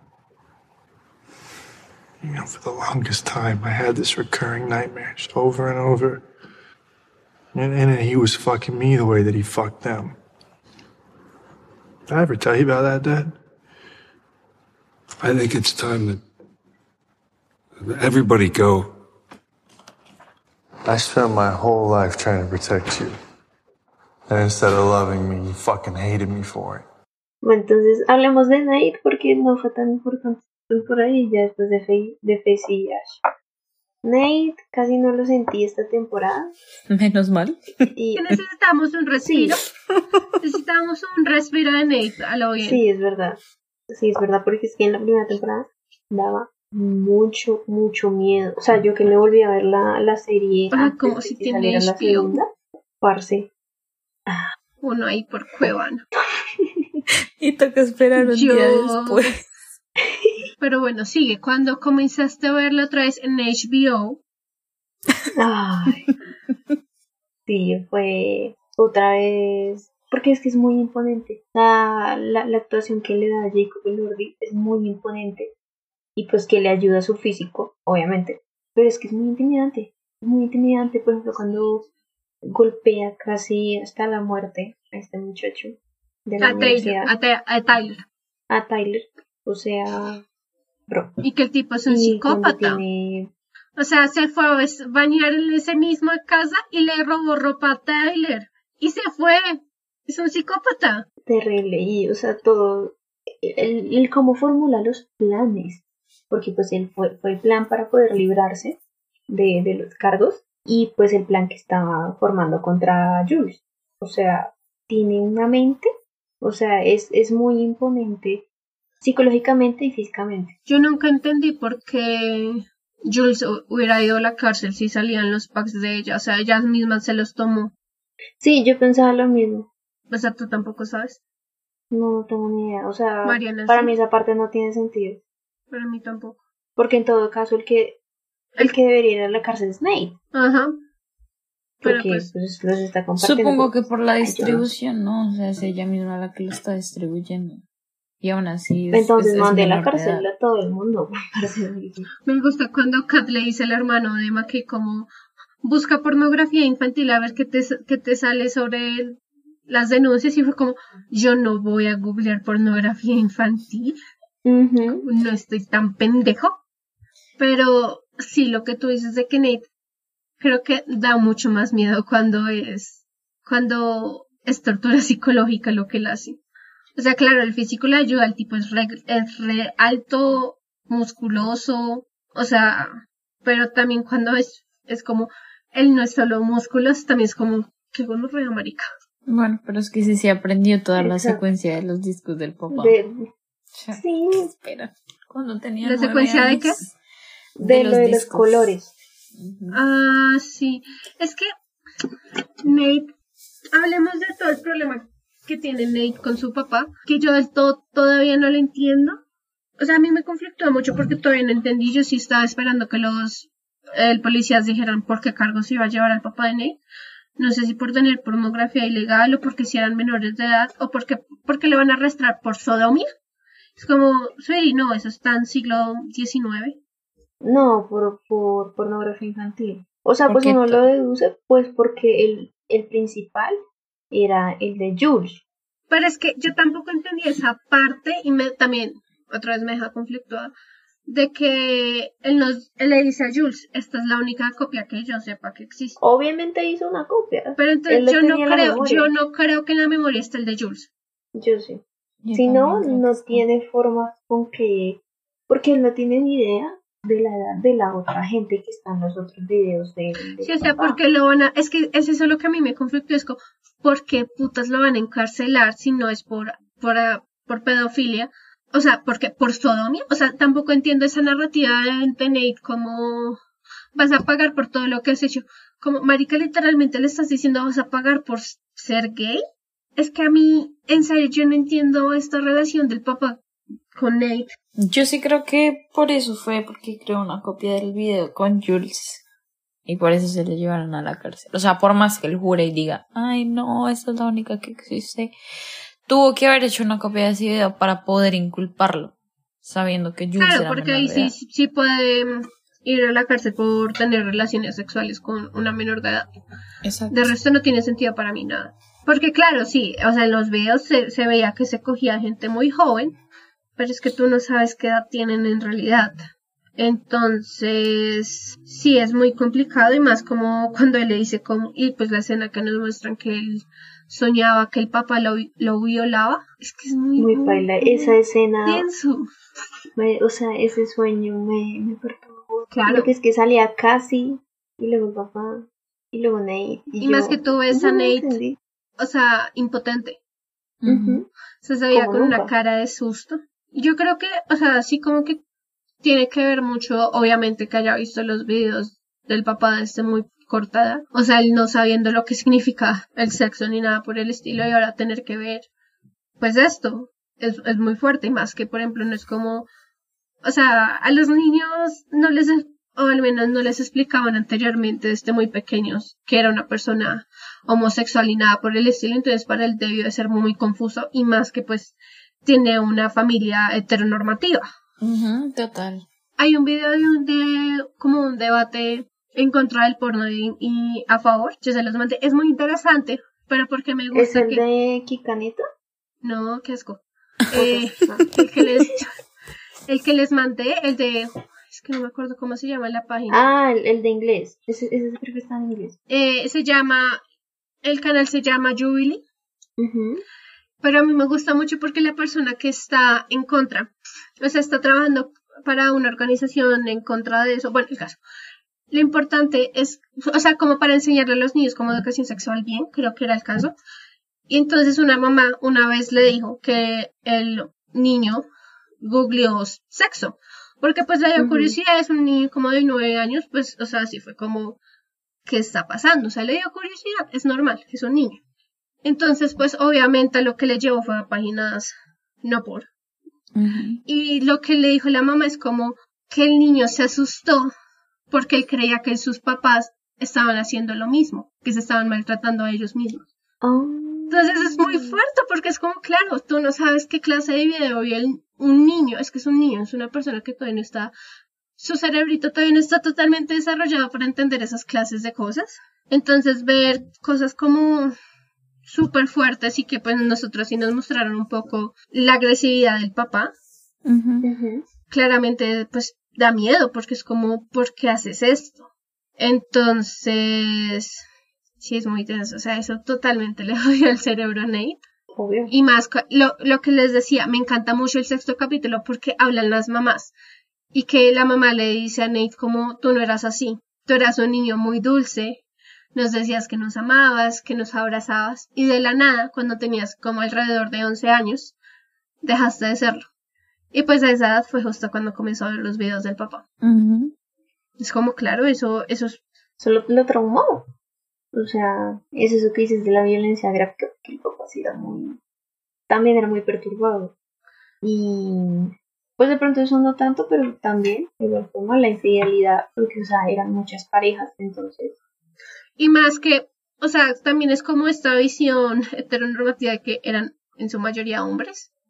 De que, claro, si tú no le explicas a un niño como, ay, mira, es que hay personas que se pueden gustar, mujer con mujer, hombre con hombre, tas, pues obviamente un niño va a sentir como, ¿qué está pasando? O sea, ¿por qué está haciendo esto? ¿Por qué los está lastimando? Es que por eso mismo él dice, yo tenía este sueño de que me ibas a violar, porque un niño lo ve es como, marica, les está lastimando.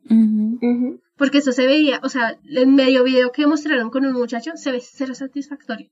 Sí. El video, eh, Jules, que eh, una vez en un capítulo de la primera temporada, Jules le dice a Ru que ella cómo se sentía y que, que fue muy incómodo para ella, que ella tuvo que pensar otras cosas por- para como eh, pasar la situación, porque otra vez, consentimiento tampoco es que hubo tanto, ¿sí? Eso es que la bota en la cama, literalmente. No sé cómo vaya a seguir la narrativa de Nate ya que el papá se fue. Tal vez se libere un poco más, o no sé. Es que yo no creo. Es que, no sé, ¿ustedes creen que Nate es redi- redimible? Porque también hay No. que tener en cuenta que él tiene 18 años. Que es como una persona que todavía no se ha crecido totalmente, no sé. A ver, justifica tú no. No, o sea, maltrató físicamente a Maddie en repetidas ocasiones, mandó a alguien inocente, inocente por dos cargos a la cárcel, o sea, uno de ellos por maltrato y otro por viol, bueno, no mentiras, pero pues lo amenazó con mandan- mandarlo a la cárcel por violación menor. Eh, toda la manipulación que le hizo a Jules, no, me vale cinco la escena de, esta temporada en la escena del carro, no es redimible para mí. Y, y pues ahora toda la manipulación con Cassie, o sea, no, no es redimible y punto. No, que, eh, o sea, concuerdo con, con ella. O sea, el personaje no. Es, es muy agresivo y siento que no tiene, o sea, no siento que pon- vaya a poner de su parte para cambiar en absoluto. Entonces siento que no. Es un caso perdido, la verdad, en ese personaje. Entonces no, nada que ver con Sí, él. o sea que, que puede sanar sus traumas por su papá, listo, sánelo. Pero también tiene que pagar las consecuencias por todo lo que hizo. Porque, o sea, sí, todo, es todo el trauma y eso, pero no porque tengas ese trauma tienes que ser ma- mala persona, eso ya lo sabemos. Entonces no, no, no es redimible. Mm, Me parece muy correcto lo que dices, de que tiene que pagar por las consecuencias. O sea, como cuando se dice Nate es redimible, ¿no? Como que nunca se dice como que pague las consecuencias. O sea, que las pague y después sí puede ser redimible. Exacto, sí, eso ya es otra cosa. Sí, sí, sí, me parece, me parece. Hay otra cosa. Odié el flashback del papá. Hueputa, lo odié con mi vida. Ah, el de la taberna. Me vale tres hectáreas. O sea, yo ya no estoy en mi faceta donde amo los hombres gay, donde es como fetichismo de los hombres gays y es como todo bien. Esa escena.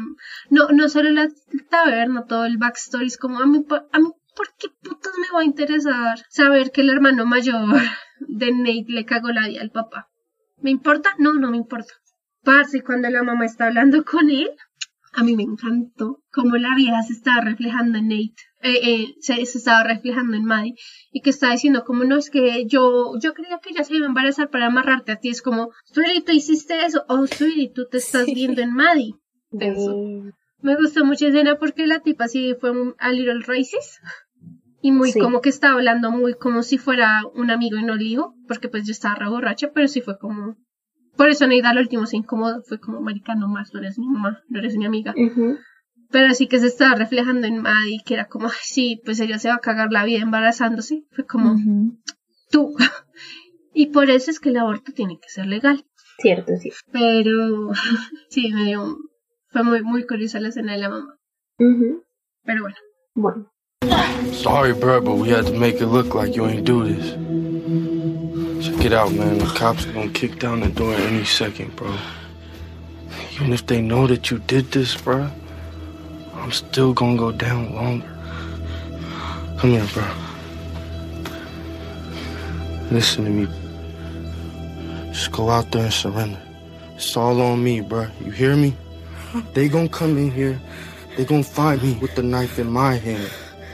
Tell them you have nothing to do with this shit. Listen to me. I did this shit. I killed this motherfucker.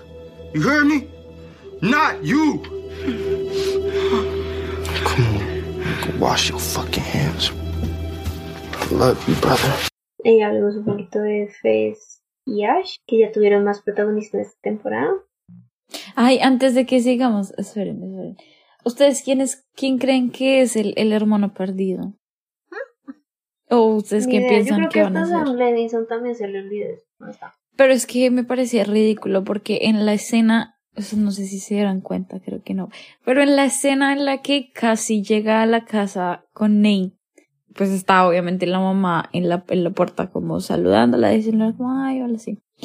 No sé si se dan cuenta, en, en, en, la, en la sombra que se refleja de la luz hacia la pared, cuando muestran la escena de la mamá saludándola, hay una, hay una sombra de un niño que pasa. Entonces no sé qué pensar de eso. ¿Ustedes qué creen que va a pasar en la tercera temporada con eso?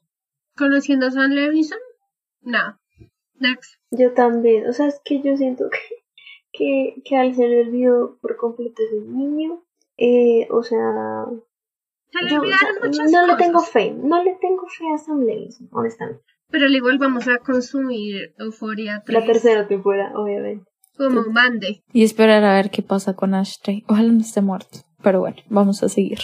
Esperar. Pero a mí no me parece que hubieran sido tan relevantes, la verdad. ¿Por qué? Porque, claro, o sea, la temporada inicia y acaba con ellos. Pero en el medio casi no tenemos, o sea, en el medio tenemos son escenas con Lexi y ya. Sí. Y la escena de cuando el otro llega a decirle a Faye que, la, que lo van a delatar y ya. Eso es todo lo que tenemos. Entonces a mí la verdad no es que me parezca que hubieran sido tan relevantes. Ay, Faye. Eso. Bueno, La verdad, la odié ella toda la temporada. Me cayó bien. Hasta el final. Ya al final fue como, "Mm, amiga, hubieras Sí, es hablado yo rápido. no- pero... bueno, Yo no entendí cuando comencé a leer tweets de cómo que Faye, como que le salvó la vida. Yo viendo la, como que viendo la, la, el capítulo, me tomó un tiempo darme cuenta que estaban grabando, o sea, estaban grabando desde el celular y por eso ya le dije que se calle. Me tomó, me tomó Ah. mucho tiempo ver eso y yo que como, porque rompiste un plato, un vaso. What? sí quedé así, perdón. Pero, ¿por qué a ti te parecen que son importantes? Pues porque son los que más muestran en toda la temporada, ¿no? O sea, Lexi y... y... No, de milagro los muestran, amiga. No, me parece que tuvieron como más, más tiempo en, en escena en esta temporada. Claro, tuvieron más que la primera temporada, pero al igual no, por ejemplo, el mismo tiempo de que tuvo, por ejemplo, Maddie y Nate. ¿cierto? Co- y también con Cassie. O sea, fue como, la verdad, fue muy poco. Por unos capítulos nos olvidamos totalmente de que estos dos se conocen.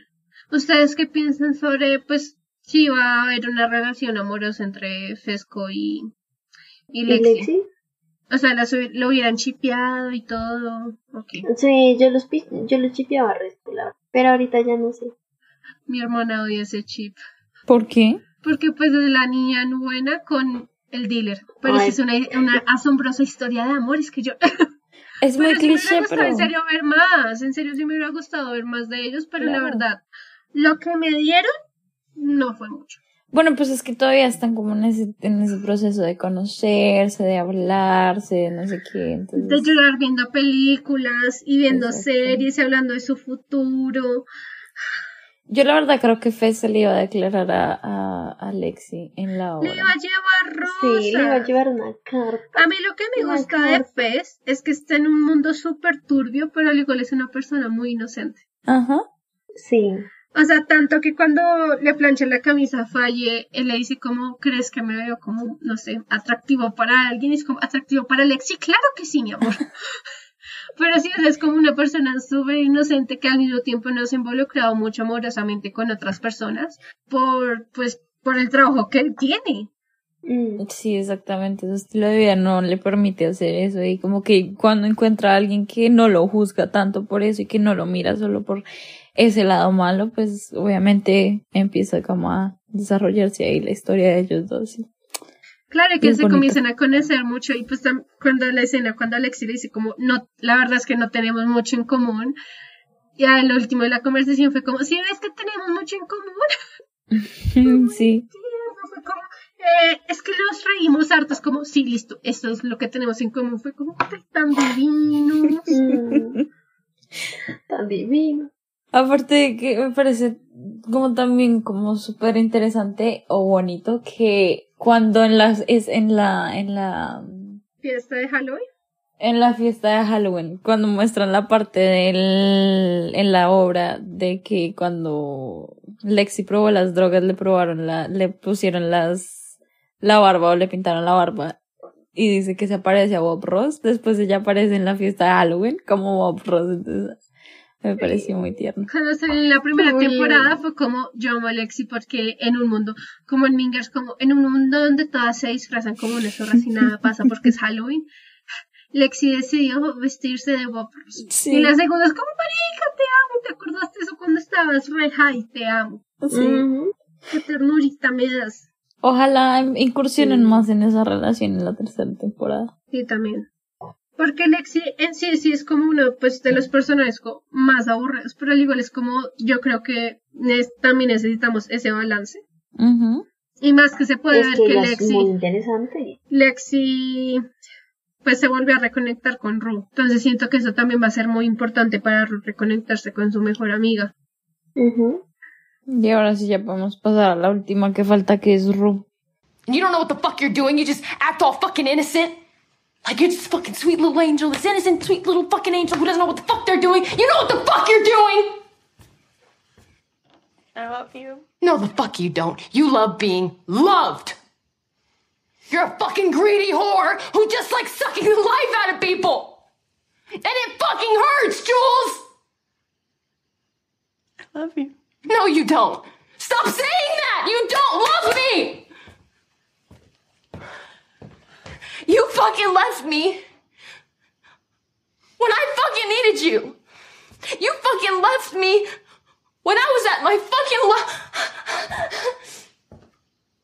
You fucking left me at my fucking lowest and a real fucking friend, someone who fucking loves you wouldn't do some shit like that, Jules.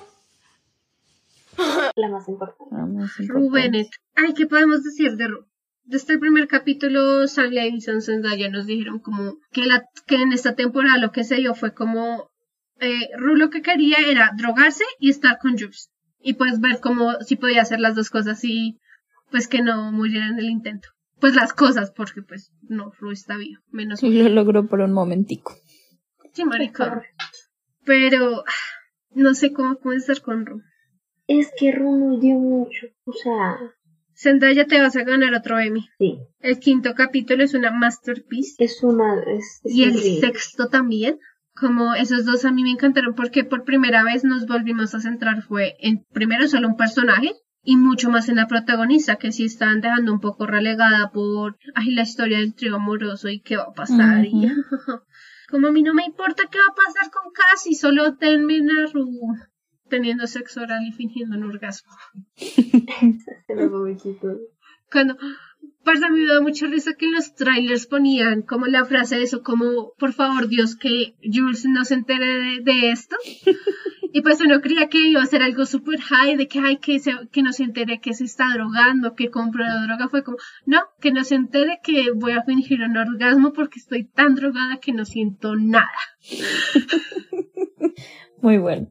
Me gustó mucho. Pero a la final sí se dio cuenta. Pues claro que se dio cuenta, sonó obvio. como una tortuga, marica. ¡Ah! ¡Sí! Fue muy chistoso.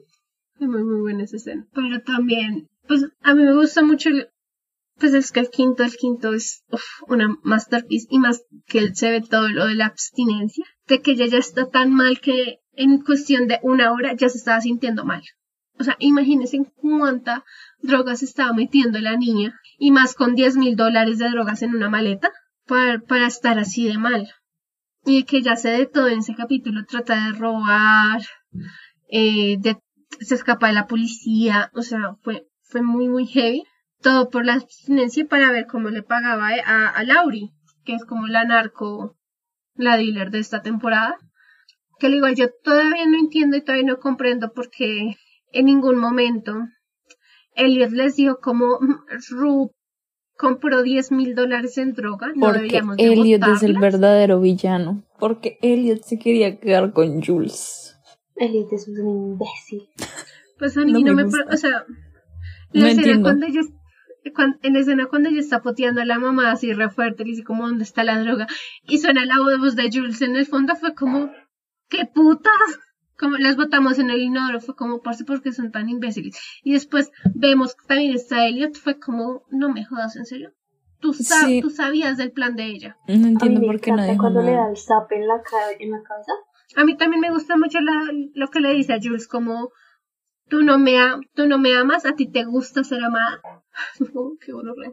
Porque es que, o sea, estas tipas son tóxicas desde la primera temporada para ellas mismas y para nadie es un secreto. Me gusta mucho cuando están en el carro en el capítulo anterior en el cuarto. Cuando Jules le dice como me quiero bajar del carro, me quiero bajar del carro y todo es como, ay, pero ¿por qué? Y Jules e Hiro le dice como es que no te soporto.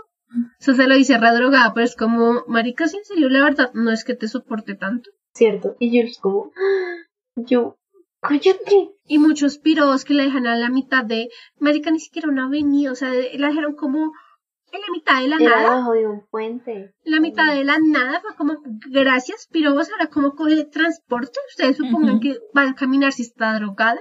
Bueno, por lo menos Elliot, porque Jules no, no tenía ni idea. Lo cual es que también es muy idiota, o sea, como que Jules también vivía muy en sí misma, y en serio no se dio cuenta en ningún momento que Jules, que Ru estaba re drogada siempre. Ajá, es que es, es muy, muy egocéntrica, la verdad. Sí, claro, es como el punto de, ay, ya tenemos una relación, listo, next. Como no, Ujú. marica, ahora tienen que construir esa relación. Pero me gusta mucho el capítulo de la abstinencia. Obviamente en tercera temporada espero que nos den más de Lauri. Porque claro, sí queda o sea, muy... no se les puede olvidar esa deuda. quedó- sí, claro, son 10 mil dólares, marica. Y que la tipa primero literalmente le dice como, si no me las entregas, le voy a hacer muchas cosas malas a tu familia y a tam- también a ti. Y cuando ella va a hablar con Lauri y le da dopamina, no, le da morfina. Yo en ese momento, la verdad, dije, marica, la va a hacer, la va a vender. Va a traficar, a- va a hacer trata de blancas con Ro. Porque claro, ella se despierta, o sea, la verdad es que fue mucho más tensionante la escena cuando ella se tenía que salir de ese apartamento que toda la persecución de las policías. Obvio. Pero saben que esos sonidos se escuchaban tal y como los escuchaba Ru en ese momento. O sea, estaban los sonidos de cuando se caían las llaves, los de los pájaros y todo eso, sonaban mucho más alto de lo que sonaban normalmente, porque era como que tú estás dentro de la mente de Ru con ese miedo de que se vayan a despertar con los sonidos que estás haciendo. Entonces por eso se escuchaban un poquito más alto y, y tú estabas como con esa tensión de, uy, eso sonó muy duro, se van a despertar. Entonces es como Marica, es que ahí. unas llaves y uno está como, marica, lo bien. Con razón, yo sí, sí, no caído en cuenta de eso porque yo sí decía, parce, suena durísimo. O sea, ¿cómo te vas a escapar si es tan terrible? Pero ya, ya, ya entiendo. No, claro, ese momento fue súper tensionante porque hasta se tiene que salir por el baño del cuarto de Laura y fue como, marica, Ujú. esta vieja se despierta, ni siquiera puedo encontrar llaves para abrir una puerta, la puerta de la casa normal. Cuando primero ella trata de abrir una puerta, yo como, "Ay, esta marica está tratando de abrir la puerta de las drogas para drogarse. Yo como, porque eres tan estúpida, pero después caí en cuenta que esa era la puerta para salirse. Fue denso. Y que cuando llega, pues llega con la mamá y fue como, o sea, marica, es- esa señora no durmió en toda la noche. No. O sea, es que en serio, pobrecita, en serio, en serio le ha tocado muy duro porque se le muere el esposo y la otra hija es drogadicta y como que la otra tiene problemas en el colegio. Tiene depresión, ansiedad. y por eso es que le va tan mal. ¿Ustedes creen que Lori al fin sí la, la, la vendió o no? Pues porque muestran ya al final que tiene el brazo como muy, muy pinchado, ¿no? Pero pues yo digo, yo digo que fue al principio, porque al principio se ve que ella casi no encuentra la vena porque Ru no se queda quieta. ¿Sabes? Yo no creo que es porque ella no se quede quieta, sino que quería dar la, la impresión de que era una junkie re mal. Entonces, quién sabe, es que eso todavía me lo cuestiono. No sé si Lori de verdad como que la, la entregó, la, la, mm, la explotó, pues, no sé, en- si no, o si fue como que no, saben, no encontraba como la vena para inyectarla, no sé. Yo creo que sí lo hizo a propósito. Sí, claro. Y ah, esto, es- esto va a estar muy denso. ¿Qué? Pues, o sea, porque es que si Laurie vuelve a aparecer en la vida de Jules, es como, de, de Ru, es como volver a recaer en todo ese mundo de las drogas, you know? Pero igual to- tiene que volver a aparecer porque todavía tienen la deuda. No, claro, tiene que aparecer porque Lo que pagó con todo lo que se robó fueron como tres mil dólares, o sea. Ah, sí, que ella le dijo como yo no te voy a aceptar eso, o sea, me tienes que dar es plata. Es como denso, o sea, todo lo que ella hizo y fue como si esto no, no significa nada. Pero sí, o sea, vemos el camino de la abstinencia que es muy fuerte, es desgarrador verla sufriendo en el baño, que no podía ni siquiera coger un dulce. O sea, se siente una mierda, es como, claro, o sea, por eso ella siempre se está drogando porque pues nadie quiere esa abstinencia. Y me gusta mucho pues que se disculpa con Ali. Y luego se puede comer el dulce y es como la presión que tenía se liberó de todo eso. Sí. Sí. Cuando se disculpa con Ali también es muy bonito porque Ali le dice a la hermana como tú tienes todo el derecho para estar enojada. Porque claro, Gia obviamente lo está de- reprimiendo, tanto que ni siquiera la vemos. Y, pero, claro, yo creía que la narrativa de Gia iba a ser un poco diferente porque la primera vez que vemos a Ali, bueno, las primeras veces, Ali le dice a Rob como, tú literalmente te jodiste la vida de tu hermana porque tu hermana de 13 años te tuvo que ver con sobredosis. Pero después llevan a Gia a este lugar donde, ah, se está drogando con amigos. Yo creía que le van a llevar más a la narrativa de yo no voy a hacer esto nunca en mi vida porque pues qué mierda ya vi a mi hermana casi muriéndose por esto. Entonces sí me pareció muy lógico que la primera temporada pues pasara eso. Y ahorita pues es muy ya de milagro existe. Es como tiene problemas en matemáticas. Ok. Claro, pero en su mente debe estar mal. Terrible. Y más que otra vez, ella también perdió a su papá. O sea, es que Ru y Jules, em, Ru y Gia son la contraparte de Cassie y de Lexi. Y Lexi, sí. Pero ahí también se ve como ambos tuvieron la misma vida y tienen una visión muy diferente Exacto. de lo que está pasando. Yo creo que es más como quién era más apegada al papá. O sea, en serio, sí, no es joda. Porque casi obviamente era mucho más apegada al papá, por eso todos los dadillos. Y Ru era la que cuidaba al papá cuando él ya estaba en etapa terminal. Exacto. Y Gia era muy pequeña para eso, o sea, no, no es como, ah, no lo hizo, sino Gia era muy pequeña, ella todavía no entendía nada de eso, pues para ponerle tanta presión le tocaba ver a, a Ru, porque ahí nos dicen, la mamá tenía doble puesto para pagar la medicina del papá, o sea, es muy, muy denso. Pero sí, me gustaría obviamente ver más de Gia. Y la mamá de, de Ru, qué gran actriz. Sí. O sea, marica, Es cuando... es Cuando muy- está hablando por teléfono de mi hija se va a suicidar. muy, muy denso. Muy bueno. Que eso también es parte de la de, esa es la última escena del capítulo 6. Y después la mamá le dice como, mira, si tengo que, si, si tengo que salvar a una hija o perder a las dos, prefiero salvar a una y voy a salvar a Gia, tú ya estás jodida. Creo que eso fue más psicología a la inversa, no sé. Yo creo que sí. Pueden ser ambas, honestamente. Mm, Yo no creo que sea despiadado, sino que es una mamá ya cansada. Una mamá que ya está cansada porque está a esto de ver a su hija morir. Y ella quiere ayudarla, pero pues la hija no se deja. Entonces, como de, tú ya verás qué haces con tu propia vida. Y ahora les voy a explicar por qué a mí sí me parece que está bien la canción de Elliot. No donde la pusieron, pero, o sea, que exista me gusta. ¿Por qué? Pero eso es lo que estábamos diciendo con Mariana. O sea, Mira, la canción es bonita. No, Pero no es el momento. en contexto, o sea, es que ustedes no está, están solo diciendo es linda y ya. A mí me gusta en la escena que cuando llega, o sea, ¿cómo se conocen Yul- Yu- ah, cómo se conocen Rubu y Elliot? Pues porque ella la vio drogándose y compartieron droga, bre, normal. Después comenzaron a decir como no creo que seamos tan buenos amigos, o sea, como que solo vamos a parchar para drogarnos, cosa que es totalmente cierta. Pero después cuando eh, Ru se va a disculpar con Elliot, lo primero que ella le dice, eh, él le dice como, ¿tú estás sobria? Y ella le dice como, sí. ¿Y tú? Y Elliot le dice como, no. Entonces a mí me gusta mucho porque es como estos dos caminos se están distanciando y van por caminos totalmente opuestos. O sea, Ru puede que se recupere, puede que ella tenga una vida, sea una persona funcional para la sociedad, pero Elliot no. Elliot va a recaer más. Entonces me gusta eso como en la canción, como bueno, si en algún momento como que no- si nos necesitamos entre los dos, tal vez nos podamos salvar. Y cuando termina la canción, Elliot, ¿qué le dice? ¿Tú crees que volvamos a ser amigos? Y Ro le dice, no. ¿Por qué? Porque es que ella necesita alejarse de ese mundo de las drogas.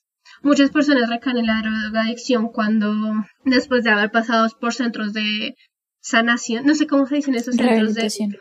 Esos centros de rehabilitación, ellos vuelven a recaer porque vuelven a la misma casa, a las mismas personas, a las mismas rutinas, y eso les hace trigger. Entonces, Ru lo que necesitan es en serio distanciarse de todo ese mundo, y sí, inclusive Fesco. Entonces, eso es lo que a mí me gustó, que estos, o sea, si en la cuarta, tercera temporada seguimos con él, me encantaría ver que ahora él es el junkie. Pues sí, pues entiendo tu punto, pero pues no sé. Sí, Igual pero- me sigue pareciendo una canción muy larga para expresar eso. O no sé, pues así lo veo yo, ¿no? Pues yo ya te dije que yo no lo veo así. Sí, o sea, entiendo tu punto, lo que te digo, lo entiendo totalmente, pero muy largo. Sigue sin gustarme. sí. A mí me encanta la canción. Pues que no estamos diciendo que, que, que, que sea una canción fea, sino que es muy necesaria y hasta Zendaya lo sabía. Pero es que, sí, y es que es literalmente lo que, lo que yo les mandé cuando fuera del micrófono, les mandé mi reacción del capítulo. Me gusta, pero no me importa. Exacto. Así yo me siento con la mitad de las escenas del papá y Nate. ¿Y qué? ¿Las tengo que ver? Marica, me tuve que comer todo un capítulo de ahí conduciendo, yendo a un bar gay, eh, viendo su backstory. Como a mí me vale tres hectáreas de mierda este señor. Son tres minutos a comparación de todo un capítulo con este papá. No me, no me chimbiena. Si estoy defendiendo una canción. Pero acá a nadie le gustó Ay, lo del papá. mierda, Fue tan innecesario. Es como, ay no, ahora van a justificar todo el puta abuso que le han hecho a Nate. Great. Yo creo que con eso ya podemos terminar. Y entonces nos vamos a ir con nuestra calificación de toda la serie en sí. Entonces, Mariano, ¿cuántos quesitos le das a Euphoria? Marina siempre es de primera, aunque sea el capítulo de Manuela. Te amo. ¿Por qué? Es que tú, de ti depende nuestra calificación, la verdad.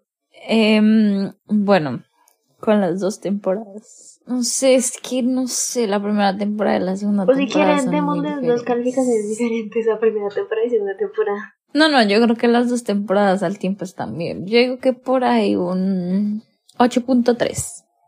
Bailey, ¿qué calificación le das? Me gusta mucho esas- esta serie. Algo que, que no mencionaba, si quería mencionar, es como, esta serie no es para adolescentes. Punto. True. Porque lo digo por experiencia. Yo me vi skins. Ya no somos adolescentes. Ya no somos adolescentes, Mariano. No puede ser. Eh, yo me vi skins a la tierna de 14 años y no entendí ni un culo. Y tiendes a romantizar cosas que en, en realidad no son romantizables. Después me vi Scam. Sí, en mi adolescencia, y sí fue como, uff, marica, sí, la mejor serie del mundo. Me siento tan identificada con todo y bla. Pero Euphoria es, es tema aparte. No siento que sea para adolescentes. Una cosa Sí. muy diferente que sea adolescentes porque es como, claro, está en un mundo de adolescentes porque cuando eres adolescente todo se siente muy pesado, todo. Mientras que más de grande es como, ah, pues no. Eh, entonces sí, a mí me parece brutal la serie, me gusta mucho, me gusta la estética, pero esta temporada sí, comparación de la primera, Bajo demasiado. bajó de O sea, la cinematografía divina, fotografía Como siempre. divina. Eso sí, 10 de- comenzaron a experimentar con cámaras análogas, es como, claro, se nota hasta el grano de la edición, pero muy rico y todo, pero le faltó mucho el libreto. Y más que habían, por ejemplo, Sweeney, Sidney Sweeney, salió a decir que habían muchas más escenas de ella desnuda y que en serio le tuvo que decir a Sam Levinson como no me parecen necesarias. Ah, pero ahí sí el Sam Levinson dijo como, ah, perfecto. Pero con Kat, adiós. Pero es que pasó con muchos desnudos. Por ejemplo, la mamá Mm. del niño, supuestamente que se le tenía que caer todo el vestido y que iba a quedar desnudo al frente de Maddie. Cuando, cuando Ru, Ru la iban a, ba- o sea, cuando Lauri está bañando a Ru, cuando le está poniendo la, eh, la morfina, se suponía que Lauri iba a desvestir a Ru. Faye, la primera escena que iban a tener de Faye era de ella totalmente desnuda. Pero claro, después dijeron como, ay, bueno, eh, todo se desnuda para verla ya desnuda. Es como, guay. Obviamente como que sí, los, los excesos de desnudos están bien porque como que uno siempre ve como el desnudo de la mujer, no tanto del hombre, por eso creo que esta serie también es tan choqueante por eso. Pero sí, en nivel narrativo siento que le faltó mucho a esta temporada y muchos con muchos personajes. Claro. Entonces, y si hago un equilibrio, voy a sumar acá en calculadora la- lo que le pondría las dos y ya te lo divido y ya Está, te digo. está bien, Ok. está bien. Ok, primera temporada, yo le voy a dar esto. Segunda temporada. Bien. También el tiempo que pasé compartiendo tiempo en la segunda temporada. Es que la, la primera yo me la vi como al año. Esta sí la vi lunes a Mm. lunes, porque no tengo HBO. Yo también. Yo le pongo un 8.5. Ok. Bueno, la- Sí, es que. A ver, la primera temporada me gustó demasiado. Pero sí me decepcionó bastante la segunda. Esperaba más. Entonces no sé. Pero tampoco le quiero dar una calificación tan bajita. 10. Ay, un 8. Yo creo que un 8. Manuela fue la de más bajo. Por fin no, estamos. No No me lo esperaba. Pero por fin todas estamos en el 8. Sí, sí, sí, fue muy de acuerdo. Bueno, entonces con eso ya podemos terminar. Muchas gracias, Dani. Muchas gracias, Mariana. Gracias, Manuela. Entonces nos escuchamos en 15 días. Adiós. Gracias. Bye. Thank you.